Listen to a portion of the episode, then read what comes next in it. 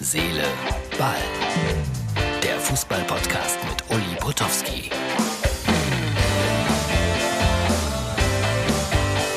Hallo, Herz, Seele, Ball, Freunde. Die Europameisterschaft läuft. Das ist die Ausgabe für Sonntag. Aber viele, viele Menschen schreiben gerade bei Facebook, ich kann das Spiel Wales gegen die Schweiz nicht sehen. Da steht äh, nach der ersten Halbzeit 0-0. Und äh, die Menschen sind enttäuscht, weil sie haben ein Magenta Sport-Abo, aber da können sie es nicht sehen. Da kann man nur dritte Liga und solche Dinge sehen. Da muss man nochmal extra für bezahlen.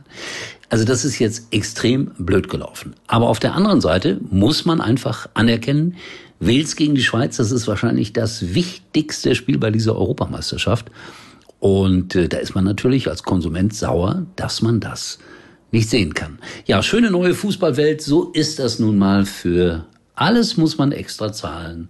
Oder aber man geht bei den Kindern zugucken oder in der Kreisklasse. Das geht ja jetzt wieder so zum Teil.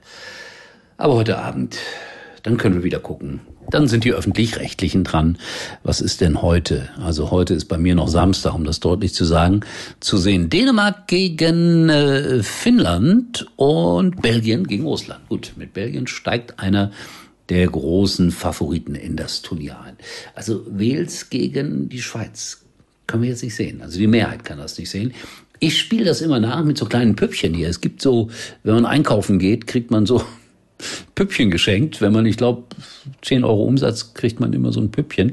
Ich mache nicht viel Umsatz. Ich habe erst drei von den Dingern. Aber Finnland ist wenigstens dabei.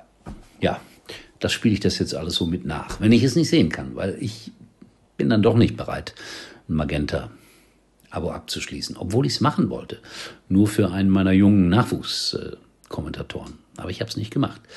So, es ist ja auch spannend, wie man äh, auf alles reagiert. Also Sport 1 zum Beispiel, die haben ja dann ihre App und die müssen die erfüllen und die haben Jungs bei der deutschen Nationalmannschaft stehen und äh, jetzt irgendwie vor ein paar Minuten kamen Sané und Gündogan aneinander geraten was passiert im Trainingslager der deutschen Nationalmannschaft. Nichts ist da passiert. Die haben sich irgendwie so ein bisschen gekebbelt aus Spaß. Ich glaube, die beiden mögen sich sehr, sehr gerne. Klar. Arbeiten ja beide in England. Gündogan sowas wie ja, der große Freund von Sané, Vater will ich nicht sagen, aber der große Freund, beide aus dem Ruhrgebiet. Ja.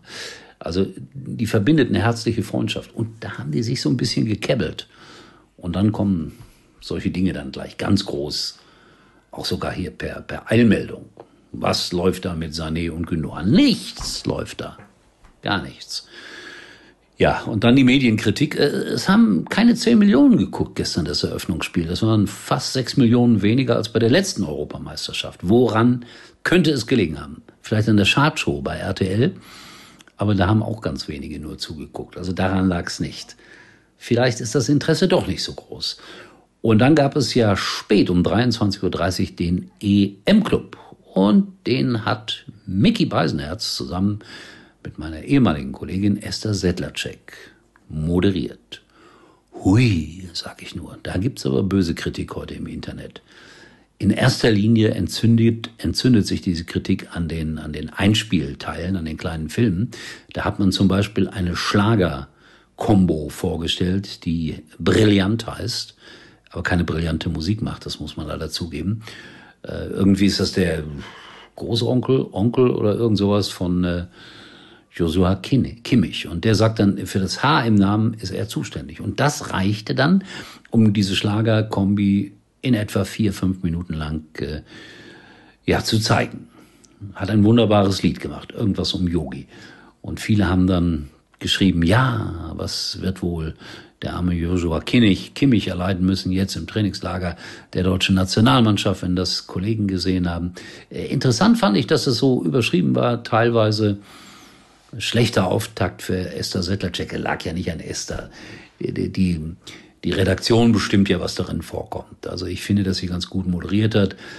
Äh, es hat mich auch ein bisschen erinnert an unsere Main-Stadion-Zeit bei Sky, da haben wir auch manchmal so komische Beiträge gehabt, aber irgendwie haben wir es lockerer genommen oder wollten auch nicht äh, so staatstragend sein. Ja, auch dieser EM-Club ist irgendwie staatstragend, weil er natürlich das Wörtchen Ironie vor sich herschiebt.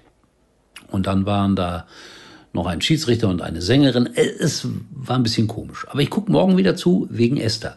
Und irgendeiner hat mir geschrieben, mir persönlich geschrieben, er hätte ausgemacht und äh, hätte Angst, äh, dass die Tochter von Esther irgendwann mal äh, das äh, in irgendeiner Form googelt in zehn Jahren und dann würde das Kind sich für die Mutter schämen. Nein, nein, nein, nein. Also das ist sowas von übertrieben und unsinnig. Ganz im Ernst. War keine so tolle Sendung. Aber das ist auch übertrieben. Außerdem wird in zehn Jahren das Internet verboten. So, ich spiele jetzt weiter nach hier mit äh, Wales gegen die Schweiz und melde mich morgen wieder, um euch dann zu sagen, weil ihr könnt es ja wahrscheinlich auch fast alle nicht sehen, um euch dann zu sagen, was ihr verpasst habt bei Wales gegen die Schweiz. Die anderen Spiele können wir gucken, öffentlich-rechtlich. Tschüss, erstaunlicherweise sehen wir uns wieder morgen, wenn alles gut geht. Übrigens mal Nummer 1 in der Hitparade. Eigentlich können Sie jetzt abschalten.